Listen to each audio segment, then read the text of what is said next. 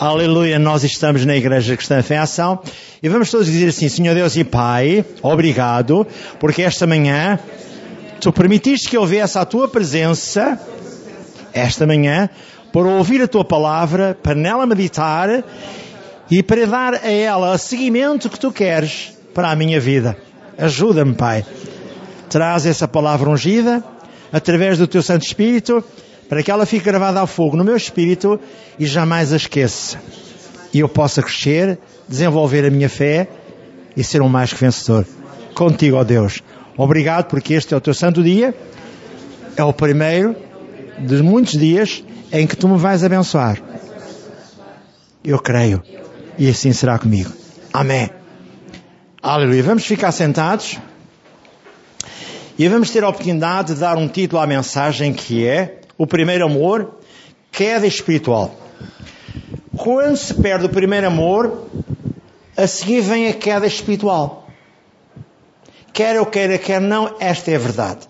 Vou-vos dar só uma súmula daquilo que eu vou dizer, muito rapidamente, para que todos sejamos abençoados. Eu escrevi o seguinte. Em Apocalipse 3, 15 e 16, a certa altura, Deus diz, através do nosso irmão João: Oxalá fores frio ou quente, porque és morno, vomitar-te-ei da minha boca.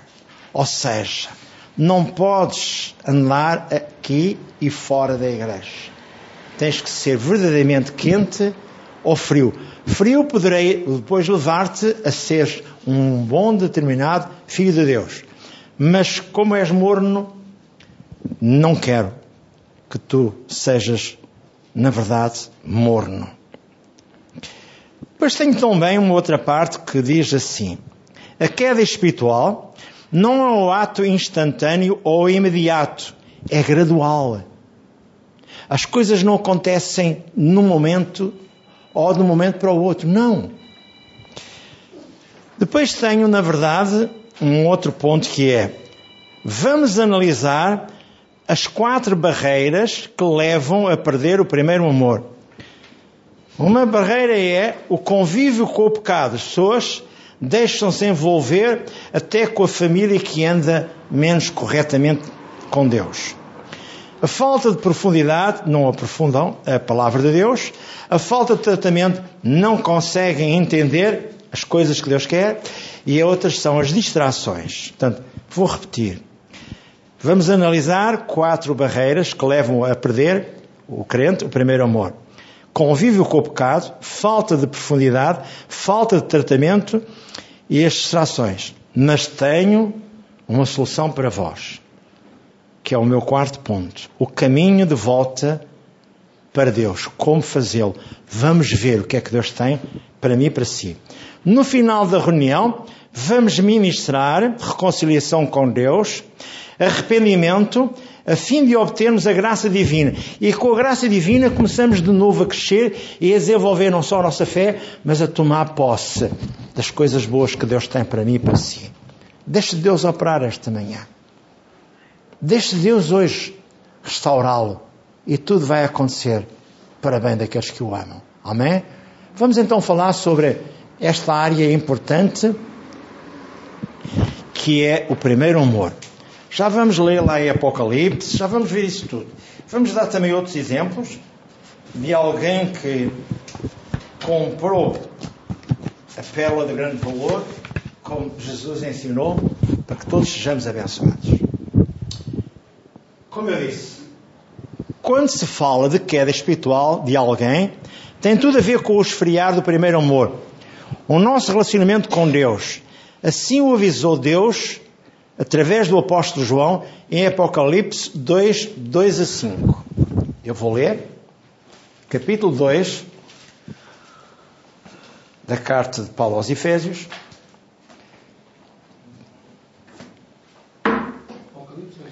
Apocalipse, capítulo 2, 2 a 5. É o último livro da Bíblia.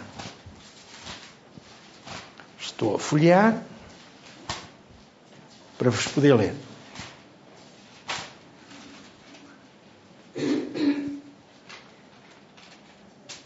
diz assim: Eu sei as tuas obras e o teu trabalho e a tua paciência. Está a falar ao anjo da igreja, ou seja, ao pastor da igreja. Eu sei as tuas obras e o teu trabalho e a tua paciência, e que não podes sofrer os maus, puseste à prova os que se dizem ser apóstolos e não o são. Tu os achaste mentirosos, e sofreste e tens paciência. Trabalhaste pelo meu nome, e não te cansastes. Tenho, porém, contra ti que deixaste o primeiro amor. Lembra-te, pois, de onde caístes e arrepende-te e pratica as primeiras obras. Quando não, brevemente a ti virei e tirarei do seu lugar o teu castiçal, ou seja, tirar-te-ei do lugar onde estavas, se não te arrependeres. Tens, porém, isto, que aborrece as obras dos Nicolaitas, que era um, era um presbítero perverso, as quais eu também aborreço. Quem tem ouvidos, ouça o que o Espírito diz às igrejas, ao que vencer, dá-lhe a comer da árvore da vida, que está no meio do paraíso de Deus. E já agora, posso já adiantar, o capítulo 3, versículos 15 e 16. Eu sei as tuas obras, que nem és frio nem quente. Isto é dado à igreja de Laodiceia, que é a igreja apóstata. Eu sei as tuas obras, que nem és frio nem quente. Oxalá fores frio ou quente. Assim como és morno e não és frio nem quente, porque se fores frio ou quente, terás solução, vomitar-te-ei da minha boca. Pois continua, e vocês podem ler este contexto de Apocalipse 3. O que eu tenho aqui mais é o seguinte: foi o que eu disse já na minha sequência. A queda espiritual nunca é um ato instantâneo ou imediato. Ela é um processo que envolve repetidas negligências da nossa parte. E são estas mesmas, mesmas inocentes negligências que nos vencerão depois, num amanhã próximo. Por isso devemos dar mais atenção às áreas da nossa vida que precisam ser trabalhadas com mais afinco, a fim de não nos perdermos para sempre. O que é que isto quer dizer? Se eu quiser cura divina, bênçãos financeiras, se eu quiser todas as coisas em profundidade e muito abençoado, isso vai acontecer. Mas eu tenho que saber que esta parte do primeiro amor tem a ver com as bênçãos ou não bênçãos. Sou eu que vou ter que decidir. E vocês vão ouvir aquilo que eu lhes vou dizer mais à frente, que é absolutamente aquilo que Deus diz. Se tu baixares as guardas, ou seja, se tu deixares que alguém entre na tua vida pessoal, tu vais ser penalizado. Quer a nível da saúde, quer a nível das finanças, quer a nível dos relacionamentos, o que quer que seja, tu é que vais ter que decidir. Por isso o aviso, não percas o primeiro amor.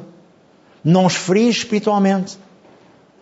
Não tenhas queda espiritual. Porque senão o diabo tem as cancelas abertas para entrar na tua vida e menosprezar o teu caminho com Deus. Mais à frente, digo-vos-ei o seguinte: o primeiro amor. Nas visões do Apocalipse, o apóstolo João recebeu na ilha de Patmos o Senhor Jesus e avisou a igreja com relação à decadência do amor, que a igreja de Éfeso vinha apresentando. Deus protestou pela perda daquilo que chamou de primeiro amor. Lemos já Apocalipse 2, 2 a 5. O primeiro amor, o que é o primeiro amor? A que o Senhor Jesus se refere nesta passagem.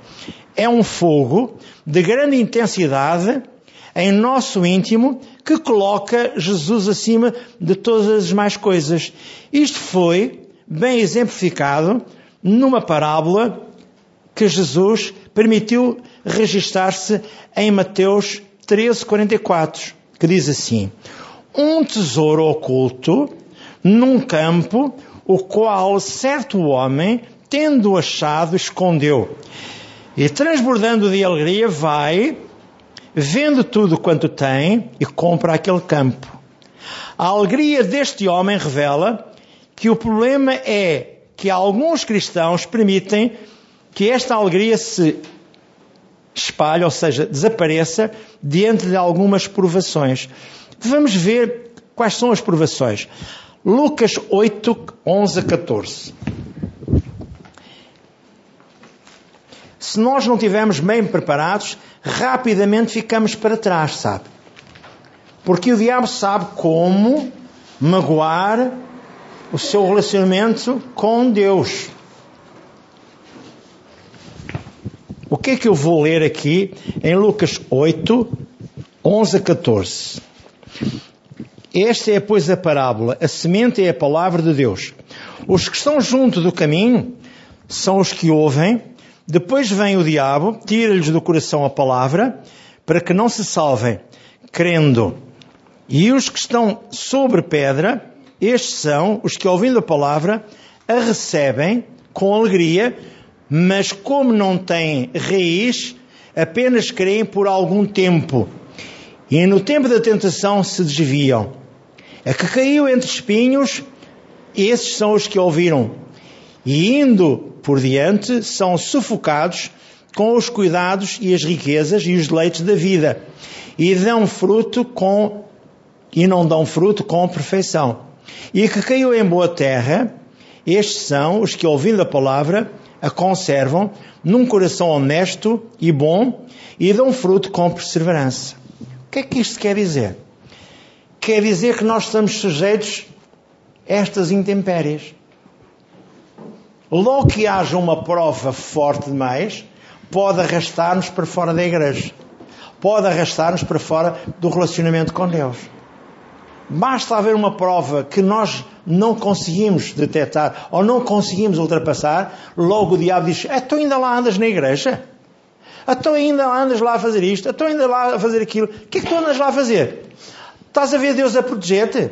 É o que o diabo faz. Mas se você agarrar nos textos bíblicos, fizer o relatório que Deus quer que você faça, você vai vencer. Não pense que é fácil. Contei-vos há bocadinho aquela história real daquele homem lá em Saltilho, no, lá em, uh, no México, que semeou uma grande quantidade para a colheita de maçãs e nessa mesma noite veio um temporal com granizo e derrubou as flores todas que haviam naquelas árvores de maçã. Mas Deus ouviu a voz daquele homem, agarrado à sua esposa, concordaram em que iam ter a colheita. E eles, ao fim de 15 dias, viram em cada maçã, em cada macieira, viram um rebentar de um botão onde havia anteriormente uma flor. E tiveram a maior colheita que jamais alguma vez tiveram. Porque ninguém teve maçãs naquela época, naquele vale em Saltilho. Esta é a verdade bíblica. As, as provações e as tentações vêm. Você tem que estar preparado para elas, para vencer. Outros cristãos, por sua vez, até mesmo diante das mais duras provações, ainda permanecem transbordando desta alegria. O primeiro amor é o nosso primeiro momento de relacionamento com Cristo, em que nos devotamos de todo o nosso ser a Ele. Abrimos mão de tudo por causa de Jesus. Lembro Mateus 13, 45 e 46. De novo, a pérola de grande valor. Fala no mesmo assunto que acabei de ler há pouco, em Mateus 13, que é o mesmo assunto. Agora, em Atos 2, 41 e 47, eu vou ler. Falam-nos de uma, uma igreja cheia de paixão e fervor. Uma igreja viva. Atos 2, 41 e 47 estavam cheios do Espírito Santo. E o que é que Deus fez? Atos 2.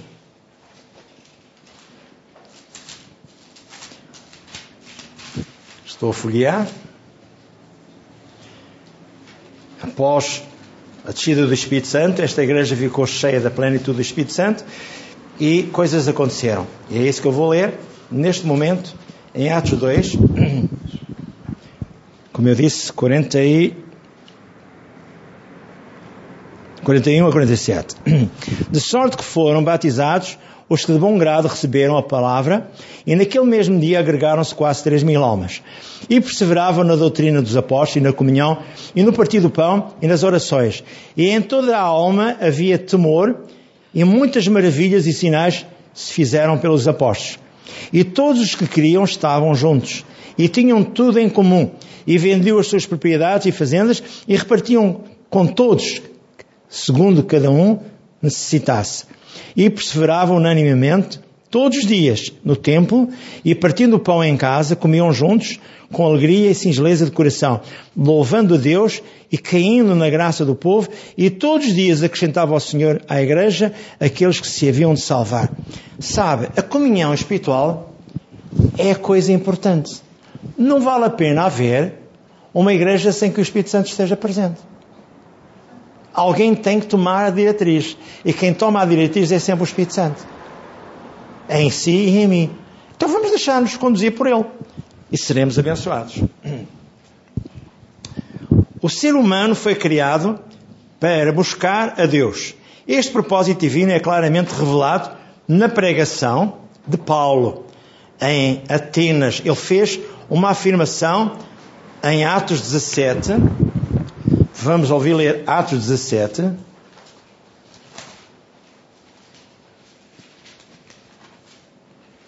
Versículos 24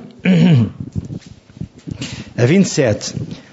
O Deus que fez o mundo e tudo o que nele há, sendo Senhor do céu e da terra, não habita em templos feitos por mãos de homens, nem tampouco é servido por mãos de homens, como que necessitando de alguma coisa, pois Ele mesmo é quem dá a todos a vida e a respiração e a todas as coisas.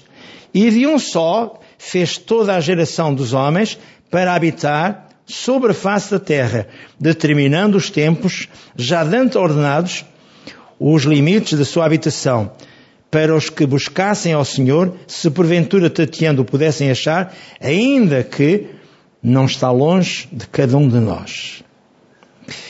Para que haja uma conclusão ainda mais perfeita, eu vou ler versículo 28 e 29. Porque nele vivemos e nos movemos e existimos, como também alguns dos vossos poetas disseram, pois somos também a sua geração.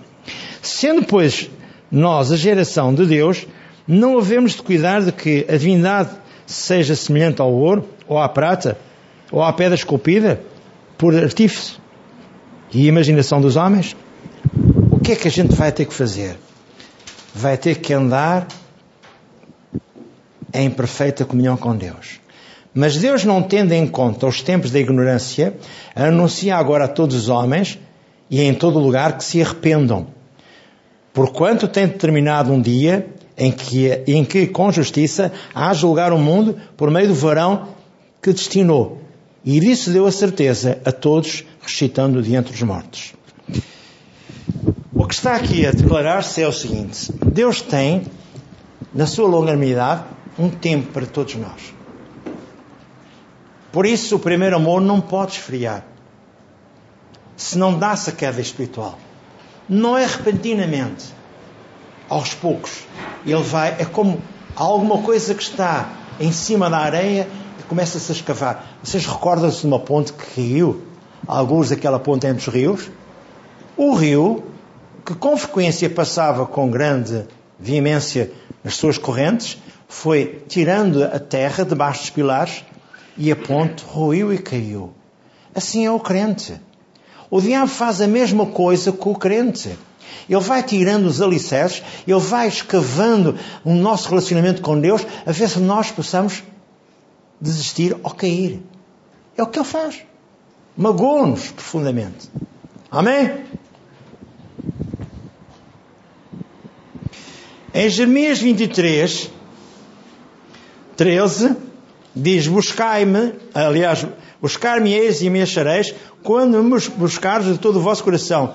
Temos de buscar a Deus de forma correta.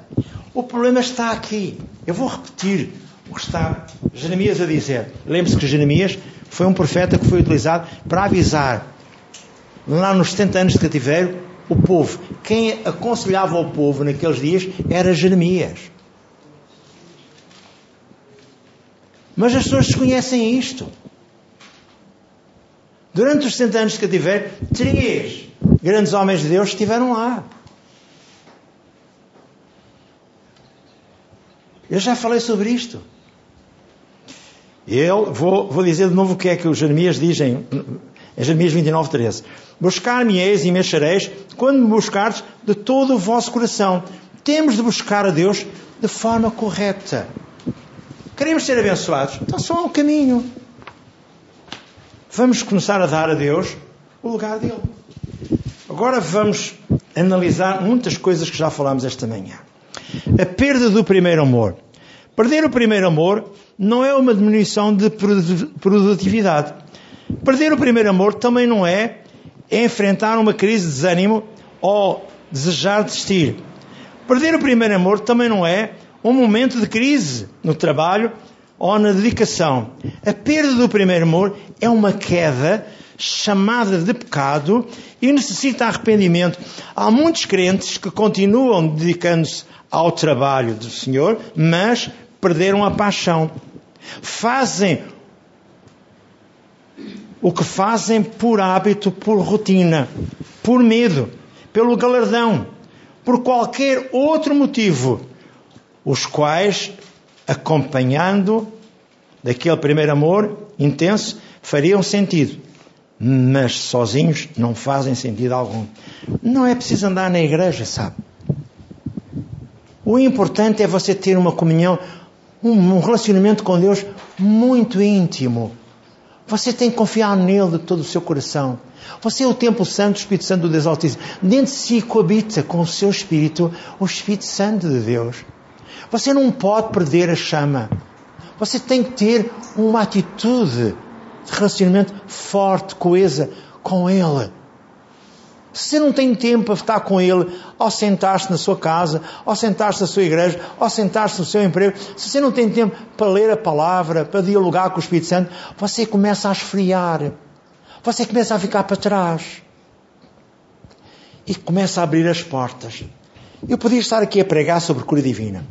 Eu podia estar a pregar aqui sobre finanças. Eu podia estar a pregar aqui sobre relacionamentos.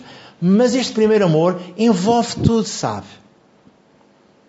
E quando alguém perde o primeiro amor, o que vai acontecer é abrem-se brechas na sua vida espiritual. E o diabo vê brechas e vai tentar, como a ponte sobre o rio, vai escavar os seus alicerces com Deus.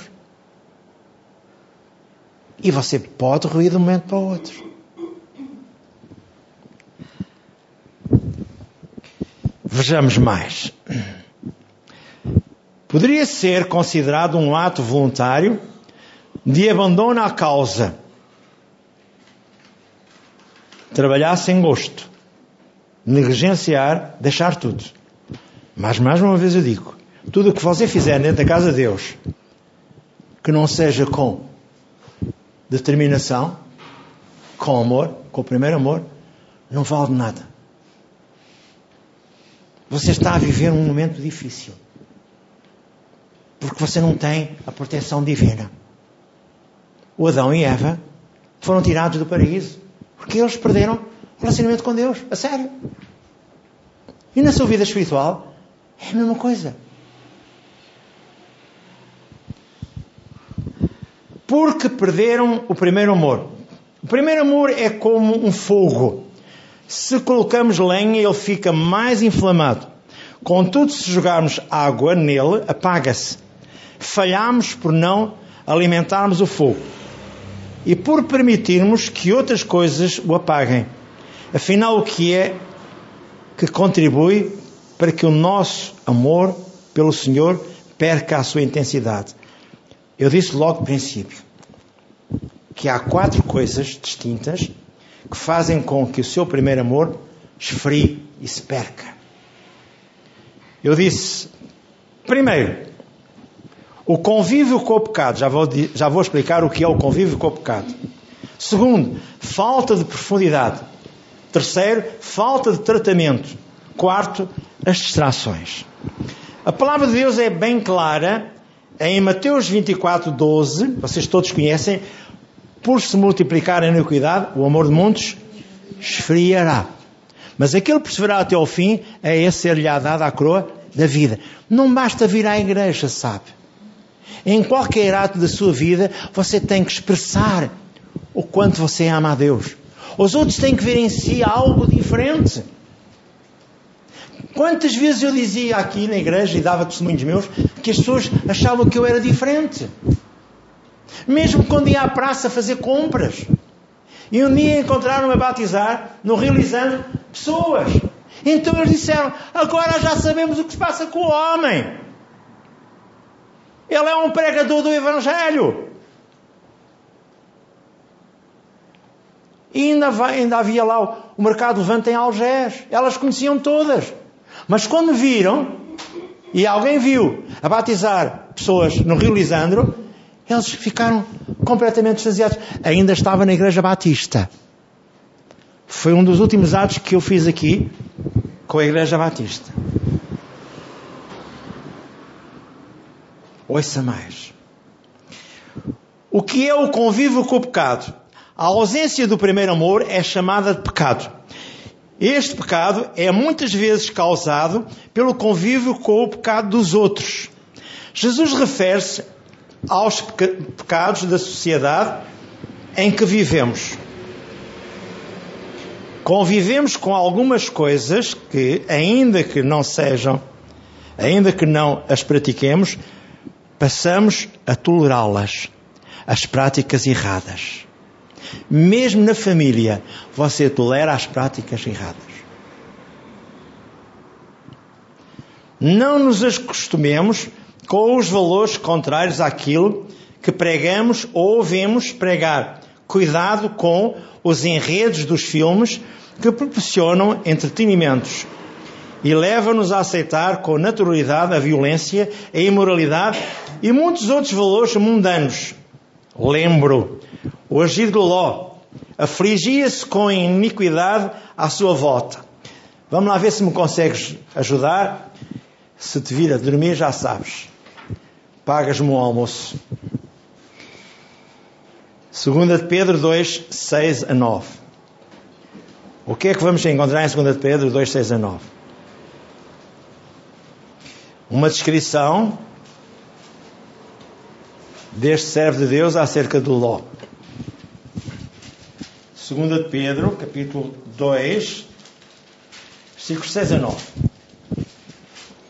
E condenou à subversão as cidades de Sodoma e Gomorra, reduzindo-as a cinza e pondo-as para exemplo aos que vivessem impiamente, e livrou o justo Ló, enfadado da vida dissoluta dos homens abomináveis, porque este justo, habitando entre eles, afligia todos os dias a sua alma justa, pelo que via e ouvia sobre as suas obras injustas. Assim, sabe o Senhor livrar da tentação os piedosos e reservar os injustos para o dia de juízo, para serem castigados.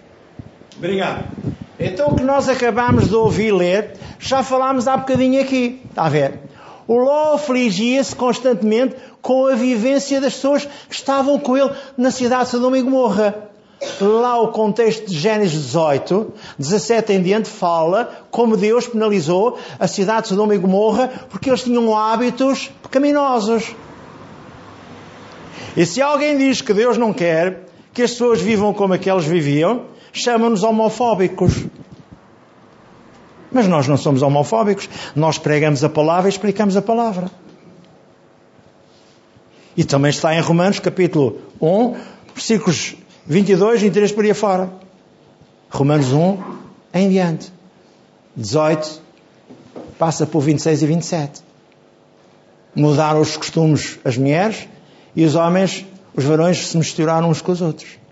Tal e qual como a sociedade de Sodoma e Gomorra. E o Jó afligia-se. E nós não podemos também deixar que as pessoas digam que é bom, que é igual. Que Deus ama a todos. É, Deus ama a todos. Deus deu livremente a todos, mas disse-lhes a eles as regras com que deviam viver sobre a face da terra.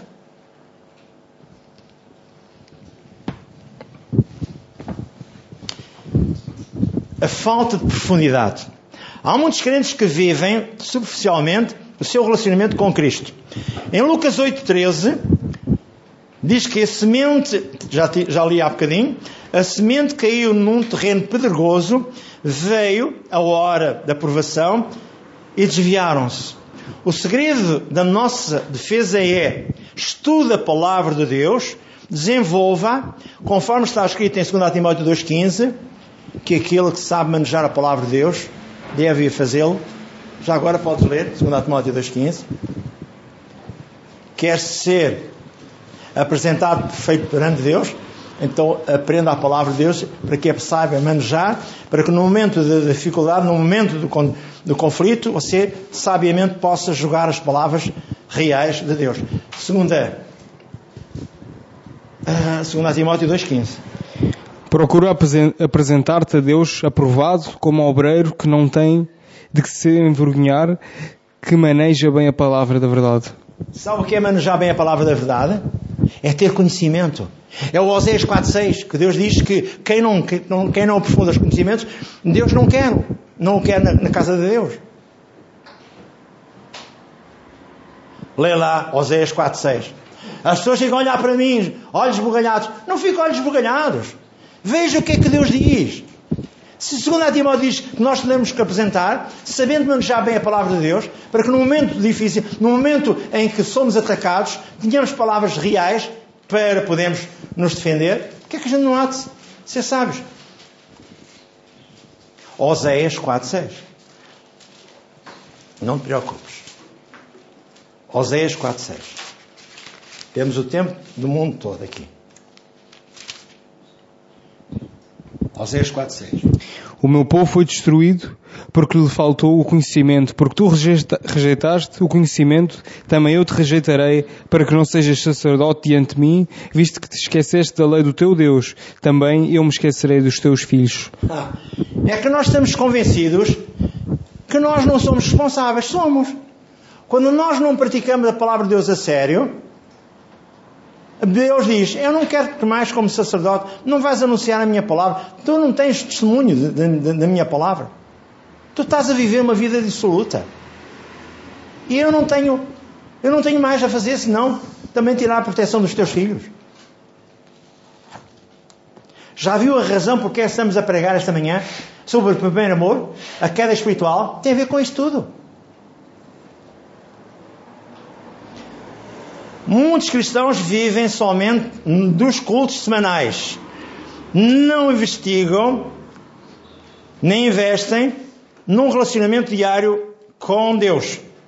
Não oram, não se enchem da palavra, não procuram mortificar a sua carne para viverem no espírito, não se envolvem no trabalho do Pai, são cristãos sem profundidade, que vivem meramente na superfície. É fácil lhe dar uma estalada do diabo, o diabo dá uma, uma estalada, eles caem redondamente no chão. Não tem suporte. Tem as, as, suas, as suas sapatas sem areia por baixo. Então, esse. Outra parte. A falta de tratamento em áreas da nossa vida.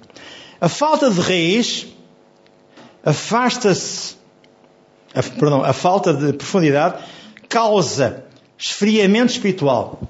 Lucas 8:7 e Lucas 8:14 diz: A semente caiu entre espinhos, são os que ouviram e no decorrer dos dias foram sufocados com os cuidados das riquezas, dos leitos da vida, e os seus frutos não chegaram a amadurecer. As áreas da nossa vida são tratadas hoje, amanhã, que são tratadas hoje, amanhã poderão, ou que não são tratadas hoje, amanhã poderão sufocar a fé e o amor ao Senhor Jesus e Deus o Pai. Isto tem a ver com o tratamento. As distrações. Perder o alvo até mesmo com coisas lícitas roubam o foco. Você pode ser convidado para um jogo de golfe. Você pode ser convidado para ir ver um desporto de atletismo. Você pode até correr o atletismo, você pode até fazer isto, fazer aquilo. Mas se você não tiver tempo para Deus e for deslocar-se para fazer essas coisas ou para observar essas coisas, o que é que você está a fazer em relação a Deus? Você está a dar mais importância às coisas do mundo do que a Deus. Ah, mas não tem mal nenhum ver uma corrida de atletismo. Ah, mas não tem mal nenhum ver uma corrida de barcos. Ah, mas não tem mal nenhum ver uma corrida de automóveis. Não tem nada mal nenhum. Qual é o mal que tem? Agora ouça o que eu lhe vou dizer. A Bíblia exemplifica: Deus mandou Moisés ir ao Egito para libertar o povo de Deus dos egípcios. E Faraó se apercebeu de tudo, e em Êxodo 5, 5 a 9, Faraó aumentou-lhes o trabalho para que eles se esquecessem da ideia da adoração a Deus e não pudessem ser tirados lá do Egito. O trabalho ocupava-os demasiado para eles não terem tempo para ter comunhão com Deus, nem orar, nem à, à, vigília, nem nada. Eles não faziam já nada. Tinham que ir buscar os tijolos, tinham que apanhar a massa, aliás, tinham que apanhar a palha, tinham que fazer tudo e mais uma. E os tijolos foram aumentados no número superior. Já agora, para que as pessoas possam estar acordadas, vais-me ler, se não te importas, Êxodo 5, 5 a 9. Faraó aumentou-lhes o trabalho, para que eles se esquecessem da ideia da adoração a Deus. E já vou dizer o que é que hoje em dia acontece. E disse também Faraó: Eis que o povo da terra já é muito, e vós os fazeis abandonar as suas cargas. Portanto, dei eu ordem Faraó, naquele mesmo dia aos, aos exactores do povo e aos seus oficiais, dizendo: Daqui em diante não torneis a dar palha ao povo para fazer tijolos, como fizestes ontem e anteontem. Vão eles mesmos e colham palha para si. E eles, e eles imporeis a conta dos tijolos que fizeram ontem e anteontem, nada diminuireis dela, porque eles estão ociosos, por isso clamam, dizendo, vamos sacrificamos ao nosso Deus. Agrave-se o serviço sobre estes homens, para que se ocupem nele e não confiem em palavras de mentira. A ver? A ver como é que o diabo monta os esquemas? Carregou-os com mais trabalho, carregou-os com mais atividades, para que eles não tivessem tempo para adorar a Deus. É o que acontece. O diabo sabe como é que há de manobrar. Quer que eu lhe diga o que é que acontece hoje? Hoje em dia, os crentes envolvem-se com os seus trabalhos e esquecem-se das suas obrigações para com Deus. Em Lucas 14, 15 a 24, para participarem da ceia, vejam como se enredavam e não têm outra oportunidade de o fazerem. Tudo é lícito até o casamento. É uma, já agora tens que ler um bocadinho disto, só favor. Vais ler. É porque foram convidados para as bodas. Todos aqueles que Deus mandou convidar foram todos convidados. E cada um deles deu uma desculpa esfarrapada para não poderem ir. E ele disse: Ah, não querem? Então vamos escolher todos aqueles que quiserem vir. Sentam-se todos à mesa. Porque quando eu acabar a ceia, não deixarei entrar mais ninguém. É a história das dez virgens. Cinco estavam preparadas e cinco não estavam preparadas. É a história de si e a história de mim. Ou seja, é a nossa história. Vamos ouvir ler então, se tu não te importas, esse contexto de Lucas 14, 15 a 24. Vamos ler só uma, expressão pouca, não é preciso muita. O 15 a 24, não é? De, de 15 a 24, Lucas 14. E ouvindo isto, um dos que estavam com ele à mesa disse-lhe: Bem-aventurado comer o pão do reino de Deus. Porém, ele lhe disse: Um certo homem fez uma grande ceia e convidou a muitos. E à hora da ceia, mandou o seu servo dizer aos convidados: Vinde, que já tudo está preparado. E todos, a uma, começaram a escusar-se. Disse-lhe o primeiro: Comprei um campo e importa ir vê-lo. Rogo-te que me hajas por escusado. E outro disse: Comprei cinco juntas de bois e e vou experimentá-los. Rogo-te que me hajas por escusado. E disse outro: Casei e, portanto, não posso ir. E voltando aquele servo, anunciou estas coisas ao seu senhor. Então o pai de família, indignado, disse ao seu servo, sai depressa pelas ruas e bairros da cidade, e traz aqui os pobres e aleijados, e mancos e cegos. E disse o servo, Senhor, feito está como mandaste e ainda há lugar. E disse o Senhor ao servo, sai pelos caminhos e valados, e força-os a entrar para que a minha casa se encha, para que eu vos digo, que nenhum daqueles varões que foram convidados provará a minha ceia. Você está a entender o que é que isto quer dizer? Você que anda na casa de Deus está a entender o que é que isto quer dizer? Deus está-lhe dando a si a oportunidade e a mim a oportunidade de servirem a Deus corretamente. E Deus quer que você seja abençoado. Mas chegará um momento em que você diz assim, ah, mas eu não tenho tempo. Ah, mas agora estou dedicado aos, aos, aos netos. Agora estou dedicado a esta nova empresa. Agora estou dedicado... Epá, e você é que sabe. Ninguém o obriga. Mas no final ele disse claramente, eu vou fazer juízo sobre tudo isto.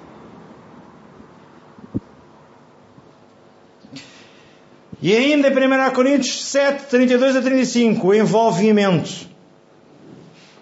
Quer ler o envolvimento? Primeira, claro, diz ele. 1 Coríntios 7, 32 a 35. O envolvimento.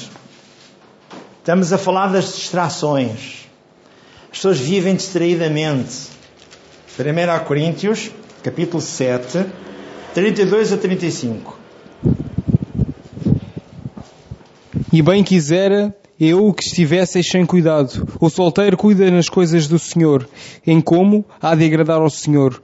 Mas o que é casado cuida nas coisas do mundo, em como há de agradar à mulher. Há diferença entre a mulher casada e a solteira. A solteira cuida das coisas do Senhor para ser santa, tanto no corpo como no espírito. Porém, a casada cuida das coisas do mundo, em como há de agradar ao marido. E digo isto para proveito vosso, não para vos enlaçar, mas para o que é decente e conveniente, para vos unirdes ao Senhor sem distração alguma. Chega, chega, chega, chega. chega. Diz que não é, não, não, não é desprezível, atenção, tudo pode acontecer. Todos podemos ter a nossa própria casa. Portanto, nós fomos criados à imagem e semelhança de Deus, em espírito, mas foi-nos dado um corpo para nos multiplicarmos e para enchermos a terra. Foi o que Deus disse logo no Gênesis. Mas tudo com o seu propósito. Recordam-se da história de Lucas 38 a 42, de Marta e Maria? Quem escolheu a melhor parte? Maria escolheu estar aos pés de quem? De Jesus. Mas eram duas irmãs. E ela disse assim: Mas não se dá que a minha, a, a minha irmã me venha ajudar? preparar as coisas? E ele disse: Maria escolheu o caminho de volta. O caminho de volta é o caminho da restauração. Foi o próprio Jesus que o propôs. Apocalipse 2:5. O Senhor mencionou três passos práticos que devemos dar a fim de voltarmos ao primeiro amor. Lembra-te, arrepende-te e volta às primeiras práticas. O primeiro passo é um ato de recordação, de lembrança do tempo anterior à perda do primeiro amor. Não há melhor maneira de retomá-lo do que esta. Lembrarmos dos primeiros momentos da nossa fé, da nossa experiência com Deus. O profeta Jeremias declarou: Quero fazer à memória, ou quero trazer à memória, o que me pode dar esperança. Lamentações de Jeremias 3, 21. Já agora lê, por favor, é mais um texto bíblico que fica aqui gravado. Lamentações de Jeremias 3, 21. Disto, disto me recordarei no meu coração, por isso tenho esperança. Obrigado. Se lermos anteriormente, fala do relacionamento com Deus. Quer que eu leia? Não, eu nunca mais saímos daqui. É rápido. É rápido, vamos lá então. Mas de que? Do 1? Do um? Não, não nada do 1, um, é um bocadinho antes da, daqui que eu mandei ler. Então. 3, 21. O que é que diz antes? Ok, vou ler a partir do 17. E afastaste da paz a minha alma, esqueci-me do bem. Então disse eu, disse eu, já apareceu a minha força, como também a minha esperança no Senhor. Lembra da minha aflição, do meu pranto, do absinto e do fel. Minha alma certamente se lembra e se abate dentro de mim. Disto me recordarei no meu coração, por isso tenho esperança. Obrigado. Eu vou-me recordar das coisas boas que eu tive, que tu nunca me penalizaste Agora eu vou-me recordar, eu vou querer entrar de volta para ti. E Jeremias foi um grande profeta. Ezequiel, outro grande profeta. Profetizaram no cativeiro da Babilónia. E Daniel também lá esteve.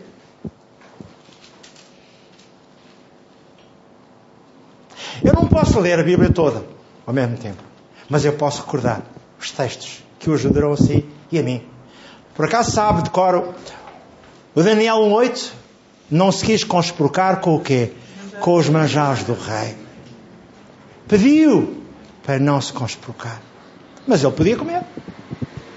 Mas ele tinha Deus em primeiro lugar.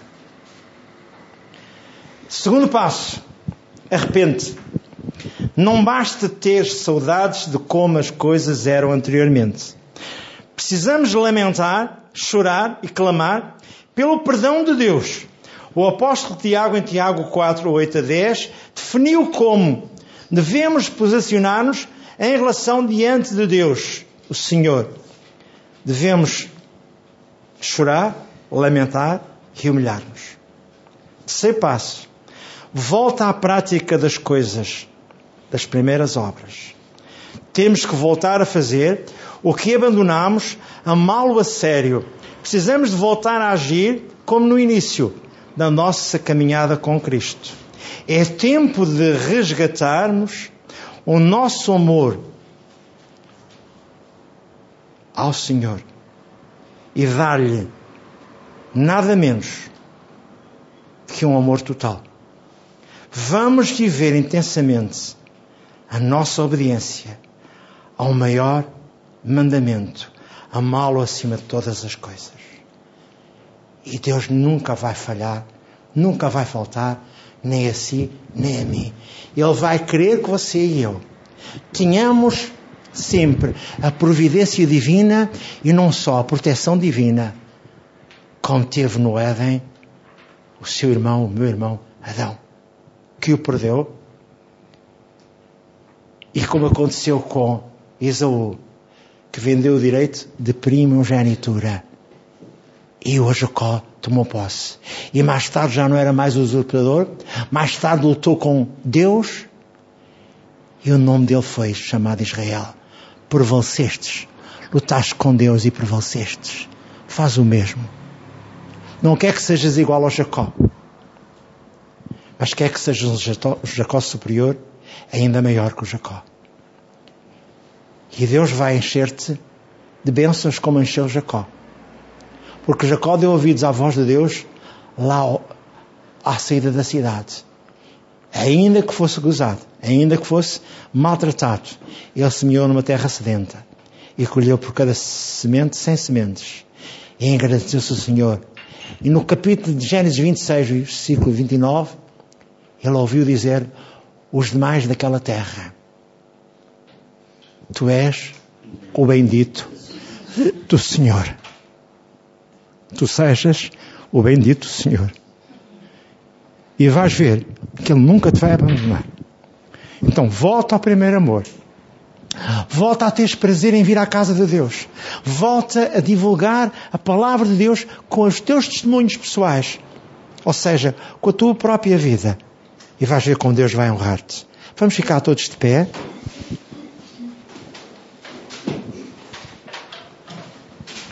E vamos dizer assim, Senhor Deus e Pai, eu ouvi esta palavra. Não foi um juízo que trouxeste para mim, mas foi um alerta, porque tu me amas e ainda me deixas ouvir.